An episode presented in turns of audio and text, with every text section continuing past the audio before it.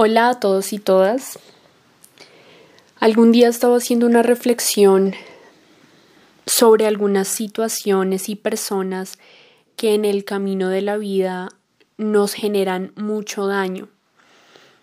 Y terminé notando, desde mi punto de vista, que en muchas ocasiones, en la gran mayoría de ellas, las situaciones o las personas nos terminan generando el daño que nosotros le permitimos generarnos. Hay algunas situaciones que no podemos evitar, que no vemos venir, así como también hay personas que sin quererlo nos generan algún dolor, hay otras personas que planean causarnos daño y lo logran pero finalmente nosotros como dueños de nuestra vida terminamos perpetuando esas situaciones o perpetuando la presencia de determinadas personas en nuestra vida.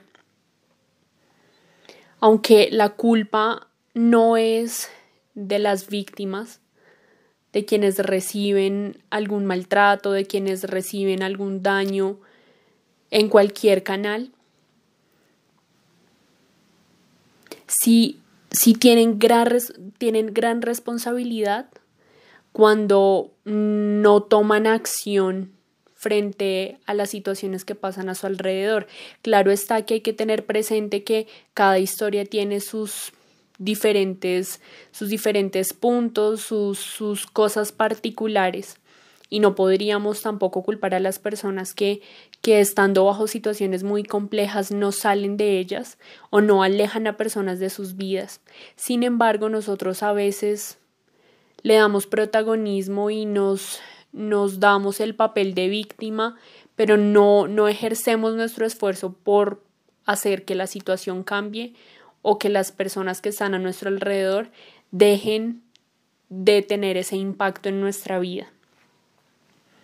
Para desglosarlo un poco, quise entonces escribir algo que ha sido recibido muy bien por algunas personas que, que lo han leído y entonces yo quiero compartirles un escrito.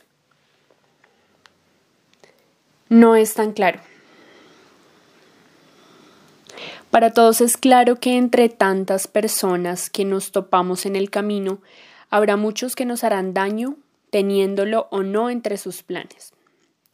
De muchos compañeros en el camino de la vida existirán algunos que con sevicia y sin razón alguna dediquen todos sus esfuerzos a causarnos sufrimiento y sientan algo de paz y disfrute al vernos derramar lágrimas por su causa.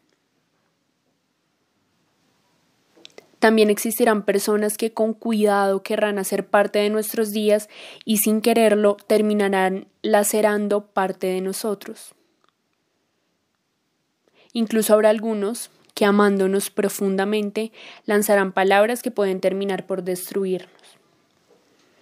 Somos millones y de variados colores y aromas y entre carreras nos terminamos chocando y entre competencias, afanes, discordias, charlas, bailes, encuentros, debates y las miles de circunstancias de la vida golpeamos a otros. Eso es claro para todos. Algunos golpean constantemente, otros han sido golpeados siempre. Muchos cuentan con la fortuna de conocer tan solo de paso el dolor mientras unos se entrenan en escapar de él, otros afinan sus técnicas para ocasionarlo de forma certera y silenciosa. Los métodos son variados y algunos más letales que otros, y a veces en el trasegar de este mundo, algunos solo dedican su tiempo a escapar de él o a dar un sí eterno al sufrimiento. Pero hay algo que no es tan claro que parece que nadie nota y que es necesario que para usted lo sea y lo haga claro a los que lo rodean. Nosotros mismos somos quienes entre tantas posibilidades otorgamos el permiso, la disposición, el espacio a otros de hacernos daño, de causarnos dolor y de generarnos sufrimiento. No, aquí no lo culpo por todo lo malo que le ha pasado yo le abrazo y le extiendo mi mano.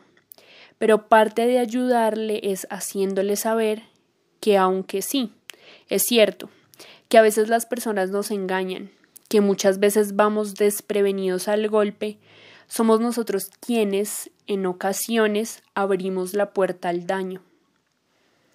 Permitimos que nos hieran cuando damos demasiada relevancia a una persona, cuando ponemos mucho énfasis en algún tema, cuando perpetuamos la existencia de alguien en nuestra vida, cuando no nos alejamos de quienes no nos aportan nada significativo, cuando no cortamos lazos con quien nos dañó, cuando damos muchas oportunidades a la misma persona, cuando no expresamos aquello que nos molesta, cuando no pedimos ayuda, cuando normalizamos el maltrato, cuando nos hacemos cómplices del silencio. Es claro que la culpa no es nuestra. La víctima no elige ser dañada, es claro eso. Lo que no es claro es que la prolongación del daño y del sufrimiento es nuestra elección muchas veces. No es claro que en nosotros está el botón que dice detener, porque cuando el dinero para el terapeuta escasea, los consejos de amigos han sido agotados, las charlas familiares no bastan, los videos y los libros no ayudan, logramos entender que solo basta una decisión de nuestra parte para poner fin a todo. Hoy por hoy, como mantra diario, deberíamos recitar un par de frases en las que despedimos lo que nos humilla, le cerramos la puerta a lo que nos duele, cortamos lo que nos genera ansiedad y le decimos a esa persona que queriéndolo o no nos ha dañado, hoy yo te quito la importancia que te he dado y por ende el poder de que me sigas generando daño. Y estos mantras no son para escapar del dolor, ese no es el punto. Hay dolores inevitables y hay que afrontarlos en pie de lucha, pero hay dolores a los que les damos protagonismo y perpetuidad, no más de eso. Les dejo entonces este escrito para que lo reflexionen un poco, para que consideren qué situación y qué persona está siendo protagonista del dolor en sus vidas y, y decidan entonces recitar este mantra que les he compartido. Un abrazo para todos y muchas gracias por oírme.